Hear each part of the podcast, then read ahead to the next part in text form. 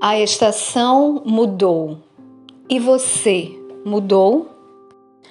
Enquanto a terra permanecer, tempo de semeadura e de colheita, e frio e calor, e verão e inverno, e dia e noite não cessarão.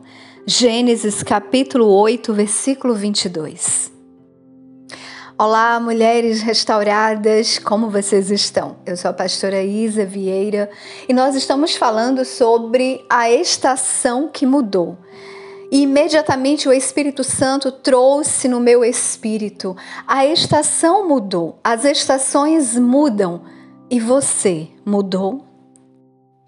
Nas estações do ano há uma preparação de uma estação para outra. Mas nas estações, nas nossas vidas, algumas mudanças não nos preparam. Elas ocorrem subitamente. Mas em ambas o processo é continuamente.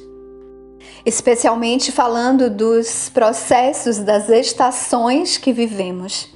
Em algumas dessas estações, principalmente quando se trata de uma estação de tristeza, de perda, de luto, nós pensamos, essa estação está demorando muito. Em alguns momentos, pensamos até mesmo que ela não irá passar.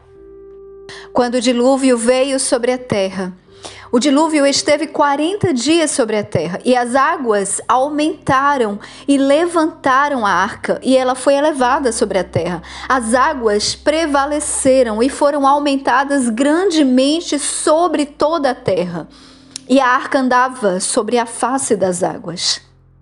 As águas prevaleceram excessivamente sobre a terra, e todos os montes altos que estavam debaixo do céu foram cobertos. As águas permaneceram e prevaleceram sobre a terra 150 dias. E no capítulo 8 do livro de Gênesis, a palavra do Senhor nos diz: E Deus lembrou de Noé. Talvez você esteja pensando que a estação está demorando muito para mudar. Mas eu quero te dizer sobre essa palavra que o Senhor, ele não se esqueceu de você. O Senhor, ele lembra de você. E ele sabe exatamente o que está fazendo. Essa estação não está demorando. O Senhor está te preparando nessa nova estação. Porque na estação onde estamos sendo preparadas, nós não podemos fazer absolutamente nada. Nessa estação de preparação, o Senhor nos guarda, nos esconde e nos impossibilita de fazermos qualquer coisa. Então, tem estações que nós não podemos fazer absolutamente nada para mudar. Ao lembrar-se de Noé, Deus fez um vento passar sobre a terra e as águas diminuíram.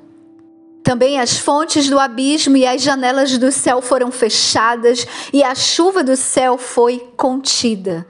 E as águas retornaram de sobre a terra continuamente. E após o fim dos 150 dias, as águas foram diminuídas. Noé estava na arca Enquanto o Senhor enviava o vento e essas águas diminuíam sobre a face da terra, Noé não podia contemplar com seus olhos. Ele não podia fazer nada e ele também não via o que estava acontecendo. Ele somente dependia do Senhor. As águas diminuíram, mas Noé ainda não estava autorizado pelo Senhor para sair da arca, nem tampouco fazer coisa alguma. A palavra do Senhor nos diz ainda que a arca descansou. E isso aconteceu no sétimo mês. E as águas continuavam a diminuir continuamente até o décimo mês.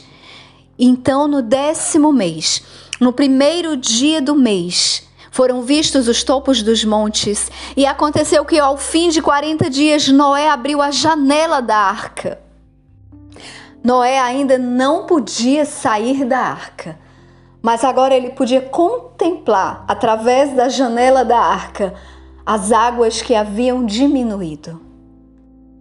Noé precisava saber exatamente o nível das águas, então ele via um corvo e esse corvo ia e voltava para a arca.